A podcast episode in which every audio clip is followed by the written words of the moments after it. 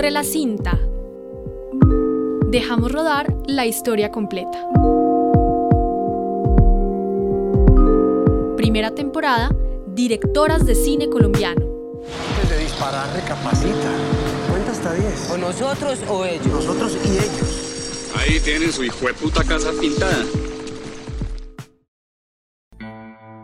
Esta entrevista cuenta con la realización de Luisa Fernando Orozco y Daniela Nao, quien les habla. El día de hoy nos encontramos con Paola Gaviria, mejor conocida como Power Paola. En su trayectoria como artista plástica y dibujante, la colombo ecuatoriana Power Paola ha publicado varios libros ilustrados y fanzines. Recientemente, su novela gráfica Virus Tropical fue adaptada al cine por el director colombiano Santiago Caicedo. Virus Tropical es una historia autobiográfica que cuenta cómo fue la vida de Power Paola cuando estaban dos de los lugares que la vieron crecer. Primero en la ciudad de Quito en los años 80 y luego en la ciudad de Cali en los años 90. Bienvenida Paola, muchas gracias por estar con nosotros aquí hoy.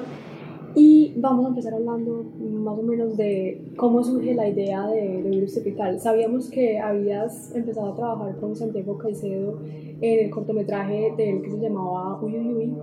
Y desde ese momento empieza a surgir la idea de que puedan trabajar juntos y adaptar tu novela gráfica al cine. ¿Cómo surge la idea? Eh, bueno, gracias por la invitación. Eh, empieza cuando se publica Virus Tropical completo en Argentina, porque en Colombia se publicó por partes. Y Santiago cuando la leyó me dijo, podríamos hacer un largo. Y pues ya habíamos trabajado juntos, eh, el equipo había funcionado bastante bien porque somos amigos desde hace mucho tiempo.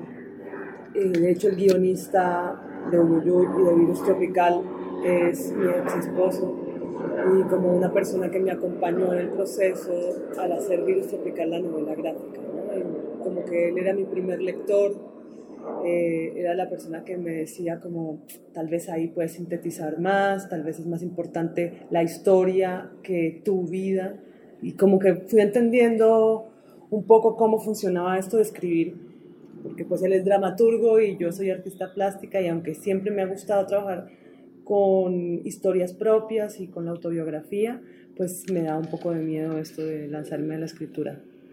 Y así que nos metimos en las becas del ministerio, los estímulos, ganamos para hacer el teaser primero, así que trabajamos creo que un, un año haciendo el teaser y después ganamos para hacer el largo, así que fueron cinco años de, de de convivencia, de trabajo, de hacer casi que 5.000 dibujos. Fue un trabajo largo, pero pues emocionante porque a la final todos teníamos un poco la libertad de hacer lo que quisiéramos con esa historia. Todos teníamos como una libertad para, para experimentar. Desde Adriana García Galán con la música, porque sabíamos que no podíamos pagar los derechos de autor de las canciones que salen en la playlist de la novela gráfica, así que ella tenía la libertad de empezar a hacer una banda sonora a partir como también de, de, de, la música de esa generación, que ella hace parte de la misma generación que yo, compartimos estéticas parecidas, también porque todos somos artistas plásticos, eh, y pues confiábamos también el, el uno en el otro y no estaba ninguno encima del otro controlando que eso se hiciera de tal manera, sino que había como una confianza absoluta en que el otro lo iba a hacer de la mejor manera. Y nos gustaría saber de dónde surge el nombre Virus Tropical. Pues Virus Tropical surge a partir de que mi madre se opera eh, para no tener más hijos, se liga las trompas y la barriga le empieza a crecer. Estaba en un país extranjero, va al médico y el médico le dice, no, es imposible que esté usted embarazada, eh, usted tiene un virus tropical. así que así empieza. Creo que me di cuenta del título, en el primer capítulo dije, este es el título. Sí, como ese tiene que ser el nombre. Sí, ese tiene que ser, como era muy claro. Sí. Y bueno, hablando de esta perspectiva autobiográfica, ¿Qué sentiste al ver tu vida en la gran pantalla con todo ese público? Pues muchas emociones encontradas y todavía está decantando todo lo que ha sucedido porque eh, ha sido muy diferente la recepción en Berlín, en Los Ángeles, en Buenos Aires y ahora acá en Colombia que es como la prueba de fuego porque acá el chiste, eh, las referencias son clarísimas, la gente las va, las va a entender de una, ¿no? No hay que, no hay que explicar nada. Y y por un lado es súper emocionante primero un lograr un trabajo de cinco años en equipo, es como, sí, muy emocionante haber logrado algo así. Por otro lado es bastante fuerte, como otra vez que la vida, por más que está filtrada, hay muchas manos de por medio. Eh, Santiago trató de, de distanciarse un poco de mi vida privada y usar esos personajes como personajes de ficción, así que no quiso conocer a mi familia y a mí me parecía sano. Y justo había hecho un curso con Marian Costa, que es la ex de, de Jodorowsky, sobre psicomagia, y me di cuenta que era realmente lo que estaba pasando, era un acto psicomágico. Vamos a ver qué me va a pasar ahora. Espero que, que, algo se haya destrabado, eh, pero eh, fue muy emocionante. El hecho, por ejemplo, de hacer el casting de las voces y escuchar los diálogos, de todo, porque pusieron a todos los actores juntos a leer eh, los diálogos y, y, hacer la película primero actuada por ellos para poder copiar esas actuaciones en la animación. Era muy fuerte, era muy fuerte porque esos, esas, esos diálogos para mí son reales esos diálogos no son, no vienen así de la nada, sino que tienen, y además con esos tonos de voz y todo eso, eh, hay momentos en que de verdad hay algo como que vibra físicamente, no, no, no, ni siquiera pasa por la mente, es algo físico que se siente muy intenso. Y las diez primeras funciones yo lloré, no podía parar de llorar, así que espero que sea como una limpieza de data todo esto probablemente sí es una catarsis súper fuerte sacar todo eso. ¿Y cuál fue, o sea, qué detonó en ti empezar a escribir, a dibujar Virus Tropical como novela? ¿Qué fue lo que te dijo, tengo que hacer esta novela sobre mi vida?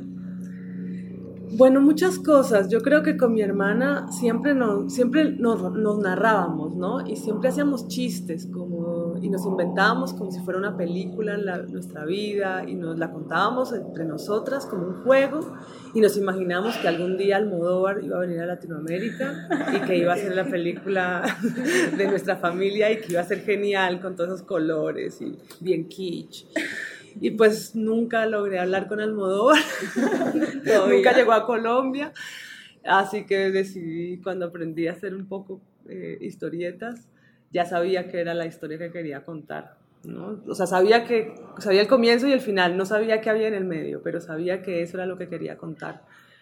Eh, fue como más necesidad que, que algo muy mental, muy planeado, era como algo que tenía muchas ganas de hacerlo. Y pues como personas sabemos que siempre estamos en un cambio constante. Tú cuando te viste pues de cierta manera representada en la pantalla, ¿te sentiste un poquito identificada? ¿Viste una persona completamente diferente o fue como una mezcla de ambas? Eh, yo creo que es una mezcla de ambas. Hay como una cosa muy clara que sí, eh, que hace parte de mi vida, pero también hay una distancia que me, sal, me sana y me salva, me parece. Además, el hecho de que ya sea a través de un dibujo ya hace que, que esté filtrado, ¿no? Y que el solo hecho de narrarse a uno mismo ya es un hecho de hacer ficción.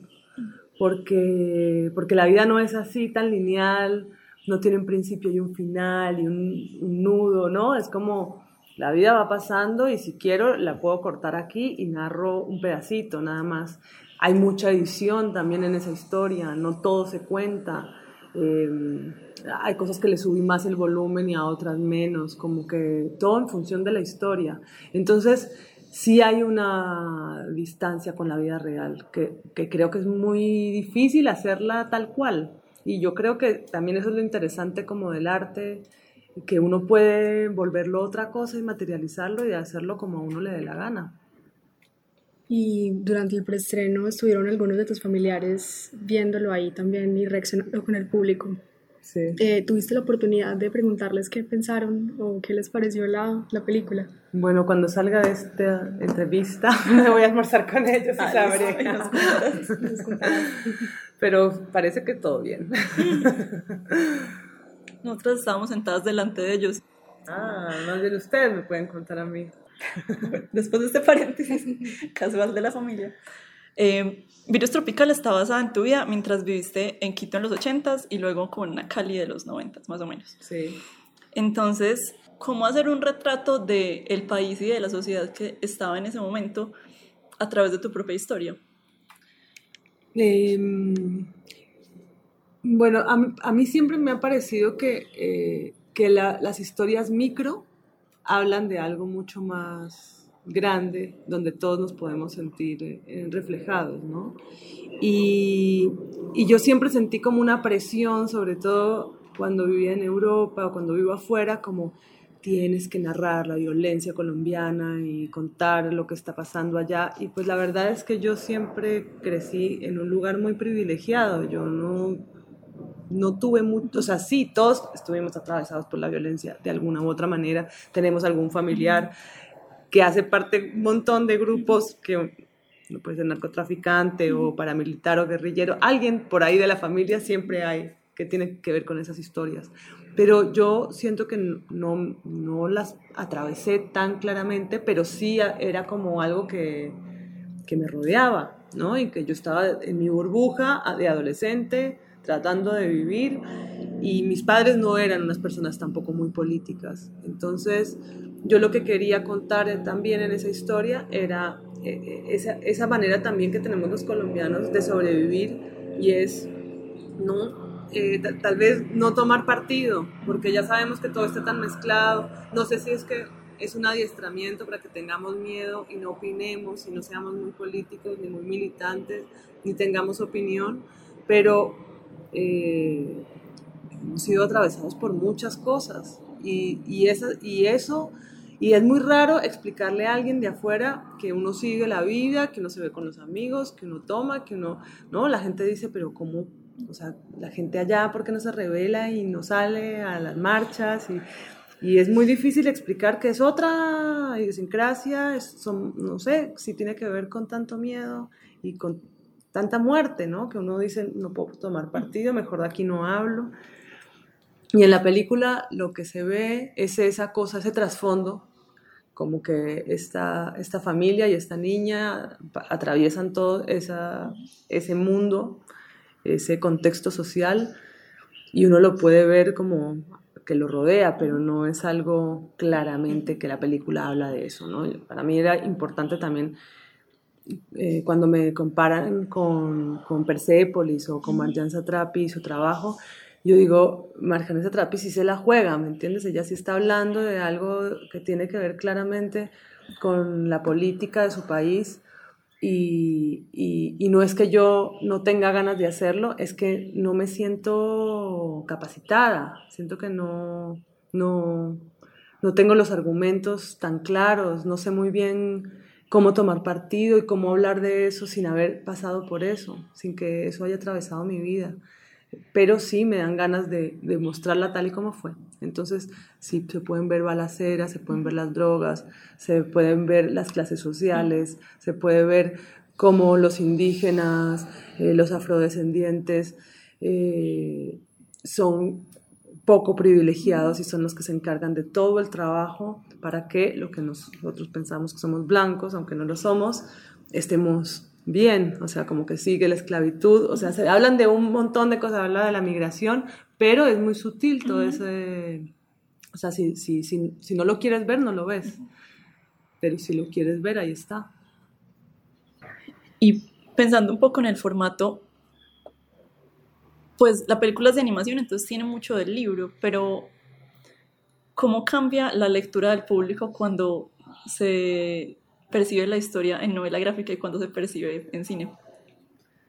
Es súper interesante eso porque yo cada vez que salgo de una función entro al baño y, y me encuentro con gente, la gente me dice cosas eh, y en diferentes lugares en, y diferentes edades la gente se me acerca y habla de su vida como que es impresionante cómo lo que hace es que el otro se le dispare su propia narración. Entonces viene una señora eh, de 60 años y dice, claro, usted está hablando de las madres cabezas de familia, a mí me tocó así, y entonces me empieza a contar de su vida y luego se me acerca una de 16 años y dice, sí, el poder de Power Paola es que ella sabe decir que no, y entonces como que cada uno hace su lectura dependiendo también por el momento de la vida que está pasando, entonces se identifica con, como que hay varios personajes, no es la vida de Paola, sino de varias personas y, me gusta eso que la gente completa, completa su vida, eh, completa la historia de Virus Tropical con su propia vida.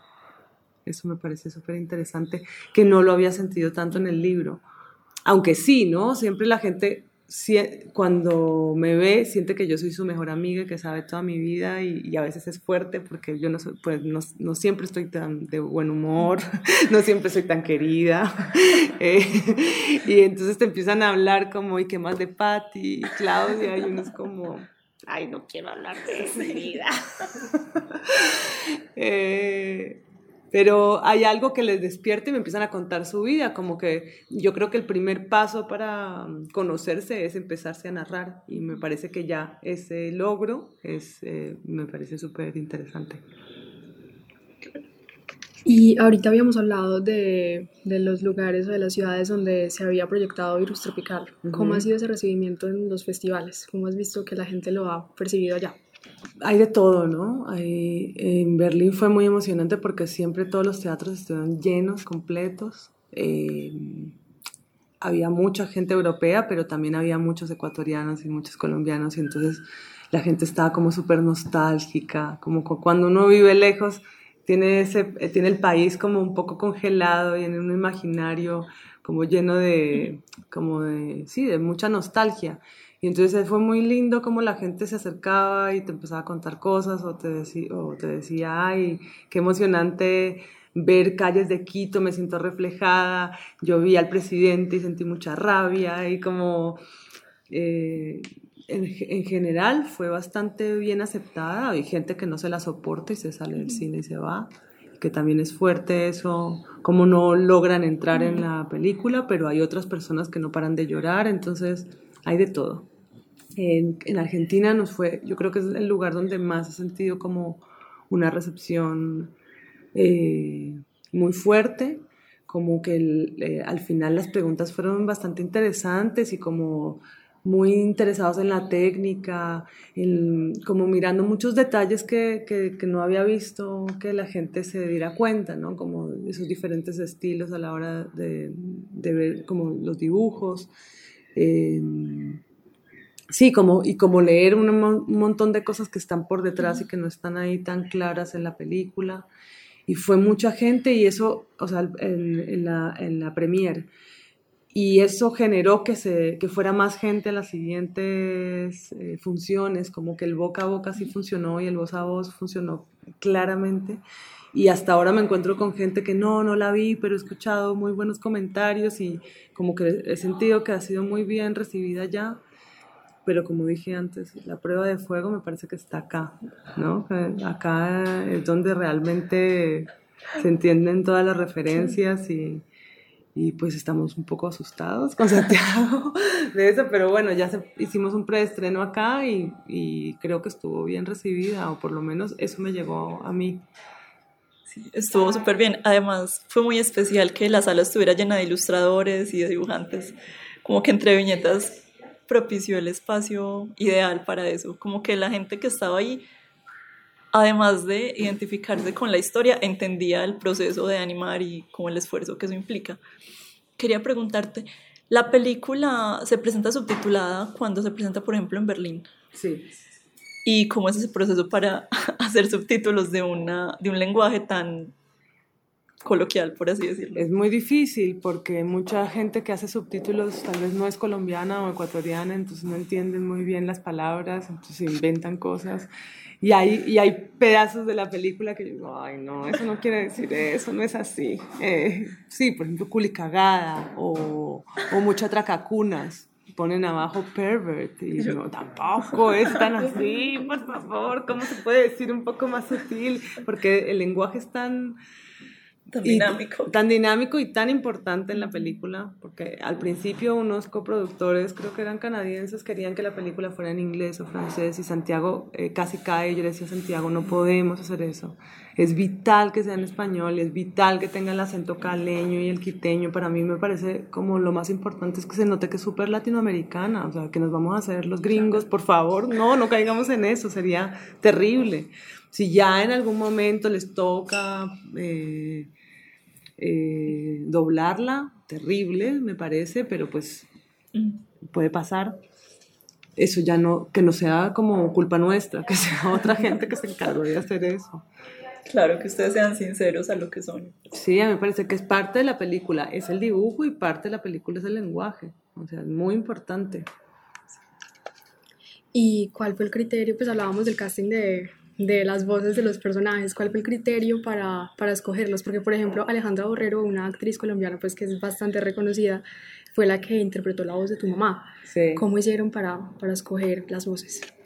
El casting duró mucho tiempo, fue lo primero que se hizo y fue bastante difícil, porque al principio la gente que iba a hacer el casting tenía una voz hermosa, espectacular, pero no eran actores y eso se sentía. Entonces, además hablaban así, entonces no, realmente lo que necesitábamos era que tuviera personalidad esa voz.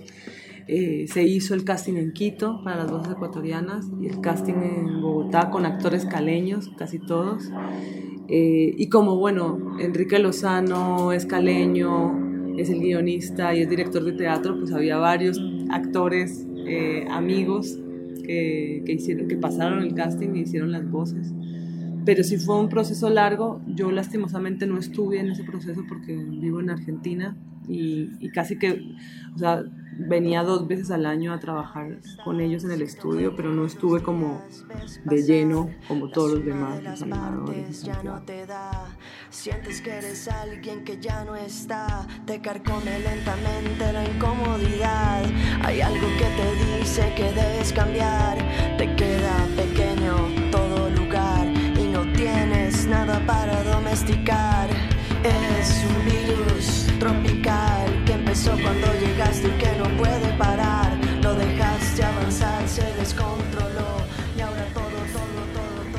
Y respecto a las canciones, las canciones se hicieron para la película. Eh, algunas sí se hicieron, o sea, la banda sonora se hizo para la película, pero por ejemplo El Marciano de Amadeo, no, él ya había hecho esa canción antes. Y, y, Santiago un día le llevé el disco de Amadeo y me dijo, no, esto es lo máximo, tiene que estar en la película, ¿vos crees que le gustaría? Y yo, obvio, yo sé que sí, además somos amigos, como que fue muy emocionante porque todos los que hacen la música son dibujantes, o sea, las malas amistades hicieron una canción para la película, la otra no.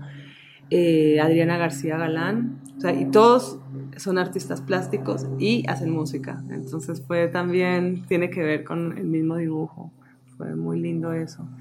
Y pues la última canción que hizo Adriana García Galán, a mí me conmueve muchísimo y me parece, primero es como muy, muy amiga mía, entonces haber hecho esa canción para mí es súper como una declaración de amor, no sé, como un amor her hermoso, ¿no? Como no, yo no lo podía creer y, y, me late el corazón cuando lo escucho, se me salen las lágrimas, me emociona, no puedo creer que, que una amiga haya hecho esa canción, parece impresionante. Eh, la música yo creo que es como uno de los de los hits de la película, porque me parece que le pega perfecto, sí. como que así como mi dibujo es medio chueco y low-fi, la música también tiene esa cosa que es lo que a mí me gusta sí. realmente, me parece que van muy cogidos de la mano. ¿Y cómo elegir, por ejemplo, el marciano que ya existía, en qué escena, pues qué escena iba a acompañar? Eso es como más con Santiago. O sea, Santiago quería poner otra canción de Amadeo que se llamaba Perro de la Calle, pero era muy cortita para esa secuencia, entonces a la final escogí el marciano y me parece que le pegaba bastante Caminando bien. por el campo me encontré con un marciano y el marciano me decía y el marciano me decía ski presca presca preski ski presca presca preski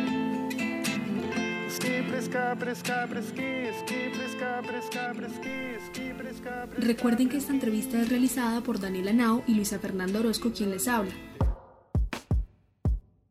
Dejamos rodar la historia completa.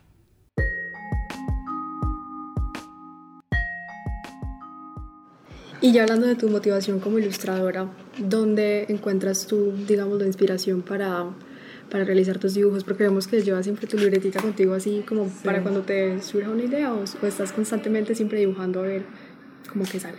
Pues durante muchos años dibujaba lo que me diera la gana y lo que veía y, y de la imaginación. Ahora con los años me parece que ya hago claramente me, cuando voy a dibujar es porque estoy haciendo algún proyecto ya más, eh, como que ya no tengo mucho tiempo y yo no me considero ilustradora.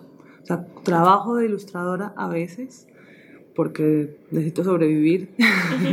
es como mi parte para, para ganar dinero, pero yo eh, yo estudié artes plásticas y a mí me interesan mis trabajos personales, me gusta eh, hacer mis propios proyectos que tienen que ver con historieta, pero también tienen que ver con, con, diferentes posibilidades que tiene el dibujo y cómo experimentar con ese dibujo y cómo eh, hacer comunidad con el dibujo y cómo encontrar diálogos con otros artistas a través del dibujo, como que eh, creo que en este momento es, es muy difícil porque la línea es muy delgadita entre la ilustración eh, el dibujo, la historieta, pero la ilustración siempre va en función de algo. Y a veces el dibujo no va en función de nada y a mí me gusta esa, esa no función de nada, que no siempre sea para un texto. Eh, el, dibujo es un oficio y te permite como muchos caminos, pero cada vez eh, con los años yo me quiero retirar más de la ilustración y dedicarme más a mis proyectos personales como artista, porque yo estudié eso y eso es lo, como lo que me interesa, como experimentar más. Entonces, en ese caso, digamos, ¿cómo son las diferencias? Bueno, ¿cómo es vivir del arte y luego vivir de la ilustración, que tal vez tiene un toquecito un poquito más comercial, aunque el arte también pues lo tenga por ahí, así lo quiera negar. Eh, pues yo intenté mucho tiempo vivir del arte y fue bastante difícil, como que trabajaba para una galería, que vendía mis pinturas, me iba bien, pero a veces las vendían y no me pagaban, entonces tenía que rogarles que me pagaran y al mismo tiempo trabajaba en una cocina como ayudante de cocina para poder sobrevivir. Entonces eso me deprimía bastante porque decía, en Bogotá expongo en una galería y todo el mundo dice, ay, la artista plástica la Gaviria. Y si vieran mi vida como es, me la paso cortando cilantro desde las 6 de la mañana a mediodía para poder pagar las cuentas, como que no me decía, no hay salida para vivir del arte es muy difícil. Primero tienes que vivir o de becas, o de ser profesor, o tener plata de tu familia, porque no hay otra manera. A no ser que seas como hiper talentoso y que estés rodeado de la gente que es, porque es, es una cosa que no solamente es el talento, sino un, hay que hacer lobby, hay que, hay que ir a todas las exposiciones, hay que llevarse con la gente que es, sentarse en la mesa que es. Y y, ese, ese, mundo a mí no me gusta, no me llama la atención. Y como siempre el dibujo fue mi compañero, y me acuerdo mi profesor Oscar Jaramillo me decía como, vos tenés que tener ese oficio porque se te va a salvar. Y es cierto, o sea, el dibujo me ayudó a encontrar otra manera, que es la ilustración, y sí, está más inserto en el mercado y tal vez no hay que guerrearla tanto en esta cosa del lobby y, y en el mundo del arte contemporáneo, sino que eh, es un oficio de dibujar. Te mandan un texto tienes que dibujarlo y es genial porque investigas y pues prefiero eso que estar trabajando en una cocina y me ayuda a dibujar cosas que jamás se me hubieran ocurrido, pero con los años siento que toda mi energía se va para allá para proyectos que sí son interesantes, me gustan, pero yo necesito, yo con los años siento que necesito esa energía gastarla más para mis proyectos personales. Entonces, siempre es una pelea y lo hablo con todos mis amigos. Hay gente que ama ser ilustrador y de verdad me parece lo máximo. A mí no es que no me guste, hay cosas que me gustan, pero hay uno siente que todo el tiempo te están manipulando los dibujos, te los están cambiando, te piden que... Entonces se vuelve una cosa como muy inserta en el mercado que a mí me agobia, que a mí no me dan ganas.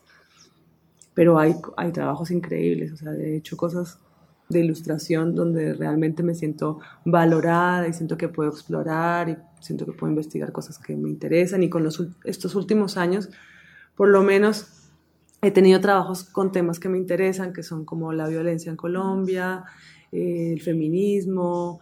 eh, no sé, hice una campaña de educación sexual en, en Buenos Aires donde lo importante era, no importa que te acuestes con quien quieras, simplemente cuídate, ¿no? Entonces me parecía que era súper inclusiva y acepté el trabajo duro, pero por lo menos digo, bueno, son cosas de- con las que estoy de acuerdo, que me gusta que mis dibujos estén ahí para eso, pero siempre existe esa cosa de, ah, yo quiero dibujar lo que a mí me dé la gana. Eh, ¿De dónde viene el nombre de Power Paola? Eh, viene de, eh, creo que he contado esta historia un montón de veces, pero bueno, la voy a contar de nuevo. Eh, yo estaba en Francia, eh, me fui por una residencia artística que me gané, bueno, en esa época era pintora, me fui para allá y yo tenía un novio francés. No me fui por él, sino por esa residencia. Y él me invitó a su fiesta de cumpleaños. Y en la fiesta de cumpleaños, que quedaba en las afueras de París, yo, yo llevaba una semana, no hablaba francés. Voy a su fiesta de cumpleaños y lo veo besándose con otra chica. Y, y yo digo, ¿qué hago acá? Qué imbécil. Mejor me voy. Me fui, me monté en el metro, me equivoqué, bueno, todo mal, me perdí.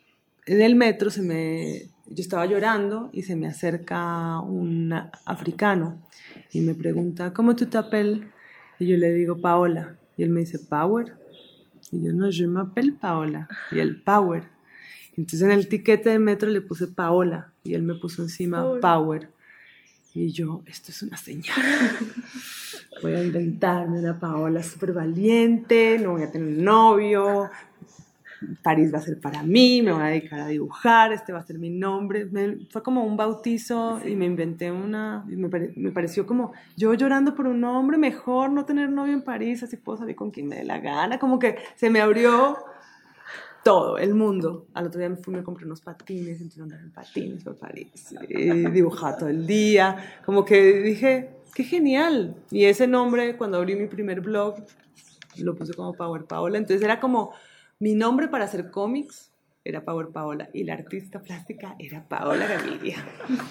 Y ya hace unos años dije que va, voy a hacer Power Paola para todo. Y mi vida íntima es Paola y, y ya, y así me tengo como una separación. Eh, así fue. Es una buena historia, había que incluirla acá.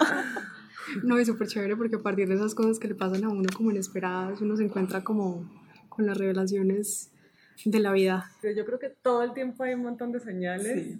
Todo el tiempo, en realidad todo el tiempo. A mí me encanta jugar con eso para mi trabajo, ¿no? Como eh, que lo que me... Como mis necesidades de vida, usarlas para la obra y materializarlas y lograr cosas que tengo ganas que, de lograr en mi vida íntima, las logro a través del dibujo. Me gusta como eso.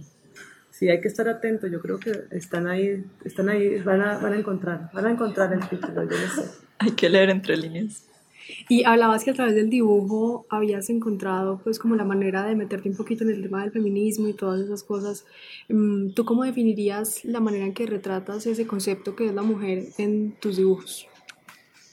Yo creo que nunca fui muy consciente de, de hacerlo así como, ay, soy feminista y por eso voy a dibujar el cuerpo de esta manera y las mujeres somos de esta manera, sino que yo dibujaba así y luego fue que me encontré, cuando me acuerdo como un crítico de, de cómic en Bogotá, un día me encontré con él y me dijo, a mí me impresiona tu manera de, de mostrar a las mujeres y el cuerpo de ellas y cómo te dibujas a ti misma.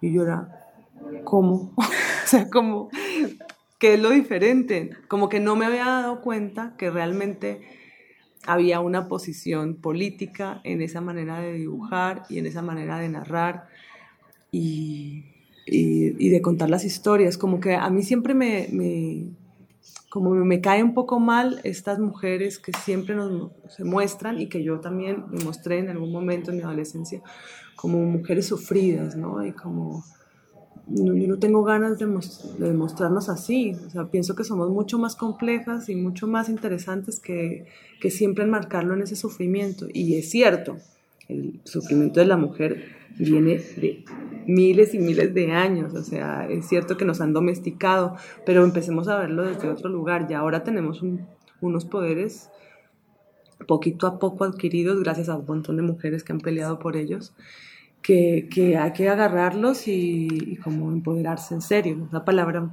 poco aburridora, pero eh, es la única manera como de, de, creer que uno sí puede hacer lo que le dé la gana y, y no dejarse otra vez meter por esta idea de que las mujeres tenemos que ser de cierta manera. ¿Por, ¿por qué? Uh -huh y menos ahora, como que al contrario, hay que hacer resistencia y, y, hay que encontrar la manera que a uno le gustan, porque uno se está dando cuenta que hay muchas posibilidades de ser.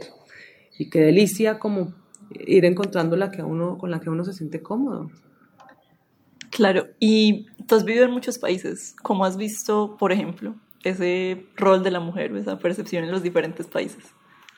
Pues ahora lo que está pasando, ahora que vivo en Argentina, lo que está pasando allá eh, en cuanto a, al feminismo me, me parece súper interesante porque yo creo que gracias a que muchas, muchos, muchos nos unimos, eh, o sea, como esta cosa de la solidaridad, de unirnos, de conversar, de decir lo que pensamos, porque es algo que se está construyendo, no es un lugar estático, es un lugar que, yo, o sea, todos somos machistas.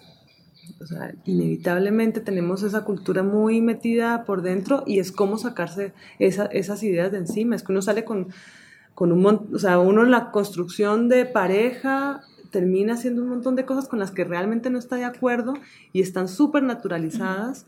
Entonces está bueno poderlas conversar con más personas y darte cuenta, ah, esto es, esto es machismo y yo lo estoy ejerciendo y yo me digo a mí que soy feminista, o sea, ¿cómo? Entonces hay que irse sacando todo eso y solamente te das cuenta de esas cosas con el diálogo con los demás. Y yo lo que veo allá es eso, como una solidaridad impresionante, como las marchas de mujeres. Yo nunca he estado en unas marchas así, como realmente es una cosa enorme, muy poderosa, además de una marcha que va a un ritmo muy diferente al que uno siempre estaba acostumbrado de, de, en la que están muchos hombres, ¿no? Porque uno siente como una cosa re fuerte y el ritmo va, todo es como ¡ah! Y acá es como súper tranquilo y suave y uno dice, wow, realmente hay algo que está cambiando, es muy emocionante. Pero me parece que, bueno, nos falta un montón. Allá, por ejemplo, estamos peleando para que el aborto se legalice. Es increíble que, que no sea legal. Eh, que una mujer que quiere hacerlo, que quiere abortar, tiene que ir a un lugar clandestino y tiene que pagar un montón de dinero, o sea que solamente las mujeres ricas lo pueden hacer, si no a las mujeres pobres les toca con una, eh, en unos lugares tremendos y es muy posible que salgan muy mal de ahí. Entonces, por más que uno esté de acuerdo o no esté de acuerdo, si uno quiere abortar o no quiere abortar, hay que pensar en las otras, ¿no? Y ese es el, el, problema, que no estamos pensando en el otro, estamos pensando todo el tiempo en nosotros y en nuestro pequeño privilegio y nos queremos quedar ahí, que nadie nos los quite. Pero yo no sé si yo abortaría, por ejemplo, no sé, me da, no, no quiero pasar por algo así. No quiero pasar ni por el, el, embarazo, no quiero tener hijos, no quiero pasar por el aborto, no quiero pasar por eso y me he cuidado toda mi vida para que eso no suceda. Pero sí, yo quiero tener esa opción, yo quiero tener la opción de que si no lo quiero tener, yo pueda abortar. Y yo pienso en las que lo necesitan realmente y, y me parece muy loco que todavía se esté peleando ese derecho. Total, es que no sé, hay muchas personas que sienten que, que, como ellos viven la vida, así la tienen que vivir los demás. Por ejemplo, las mujeres que, que no abortarían o pues no sé, quieren como imponerle eso a los demás. Y eso no es, o sea, es como el, el ese instinto de dogmatizar todo lo que tenemos al alrededor. Es, sí, muy mal. Y hablando pues como de, de tus viajes y y de la percepción que has tenido de la mujer en Argentina. ¿Cómo encuentras tú ese rol acá en Colombia cada vez que vienes? Porque me imagino que cambia pues la, la percepción pues, de libertad y todas estas cosas. Digamos, entre los lugares y también a través del tiempo. Uh -huh. Sí, okay. bueno, yo creo que todo ha cambiado mucho y también yo vivo en un mundito muy distinto, ¿no? Como todas mis amigas de alguna manera eh, son bastante, tienen la cabeza bastante abierta, entonces uno piensa que eso es Colombia, ¿no? Como todo el mundo, súper libre, tiene una manera de pensar menos conservadora, pero uno lo siente acá que ha avanzado muchísimo, no se puede decir que no, pero que somos muy conservadores, que tenemos eh, que nos da miedo decir lo que pensamos, nos da miedo cometer errores, nos da miedo hacer el ridículo, nos da miedo, todo nos da miedo. Y, y eso se ve también, en, y sobre todo en las mujeres, ¿no? Como miedo de, decir lo que sienten, de, de, no decir de frente las cosas, eh, que somos todavía muy sumisas. Y yo me meto en el, en el también en eso porque yo siento que claro, hago parte de esta cultura, no, me cuesta mucho trabajo sacármela de encima, como que yo siento que, que he peleado muchísimo para ser cada vez más libre, pero también me doy cuenta que tengo un montón de cosas que muy conservadoras, que me las quiero quitar, pero eh, son, es difícil esa construcción, ¿no? Como que uno fue un poco educado de cierta manera y, y rebelarse no es tan fácil para uno porque acá rebelarse está mal visto. Ser rebelde es, ay, no tan rebelde.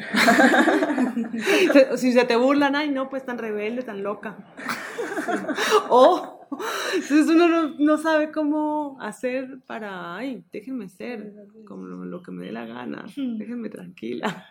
Y pues Power Paola es una inspiración para todos, pues lectores y lectoras, especialmente que dicen, ¿cómo así yo puedo hacer lo que quiera? Y todas esas niñas de 16 años, 20, los que, que te dicen, pues que admiran a Power Paola por todo lo que ha hecho. No sé, ahí está tu aporte a todo eso. Bueno, por lo menos que sirva para algo. Yo me, me gustaría poder ser más rebelde. y, que se, eh, y que les den más ganas de ser más rebeldes. Espero lograrlo a los 50. Vamos. Claro que sí, cuando menos pensemos. Y para cerrar, ¿por qué crees que a veces la gente no se da cuenta de lo que produce Colombia? Porque siempre estamos mirando para afuera y pensamos que afuera es mejor. La gente le encanta hablar en inglés y escribir en inglés, por ejemplo. No sé por qué. O sea, como nosotros tenemos una, diversidad, unas imágenes, una cultura tan tremenda, tan increíble, que nos cuesta trabajo darnos cuenta de lo que tenemos. Todo el tiempo estamos copiando cómo dibujan afuera, el arte cómo es afuera, y en vez de apropiarnos de las cosas que están acá. Pero yo, yo eh, me incluyo, solamente me di cuenta de eso cuando me, cuando me fui de Colombia, como que esa distancia me hizo dar cuenta, wow, nosotros tenemos, pues hay muchas cosas de donde agarrarse y se, pueden hacer, se puede hacer de todo, por toda la diversidad que hay, es como muy, vivimos en un país muy rico en, imágenes, en música, en culturas, en comida, en manera de pensar, como que no hay, no hay que mirar tanto afuera. O sea, está bueno para leer y aprender y cómo lo hacen los demás, pero ¿por qué no hacerlo con la materia prima y los recursos que tenemos acá? O sea, lo tienen que hacer otros. O sea, los que están haciendo documentales, que justamente esta semana he conocido varias personas que están haciendo documentales sobre los desmovilizados y yo no sé qué, todos son extranjeros.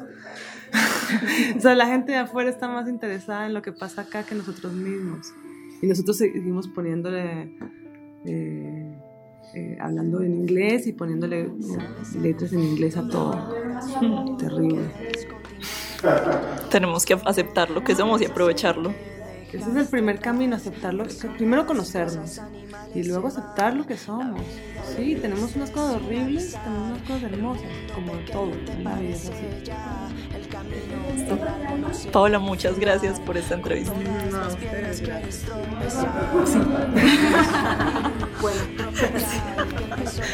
Recuerden que esta entrevista es realizada por Daniela Nao y Luisa Fernanda Orozco, quien les habla, con la artista plástica y dibujante Paola Paola para de Laura. Es un virus tropical que empezó cuando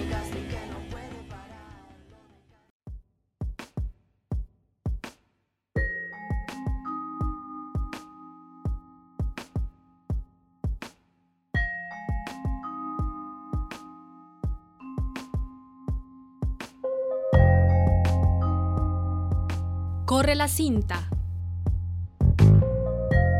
Dejamos rodar la historia completa.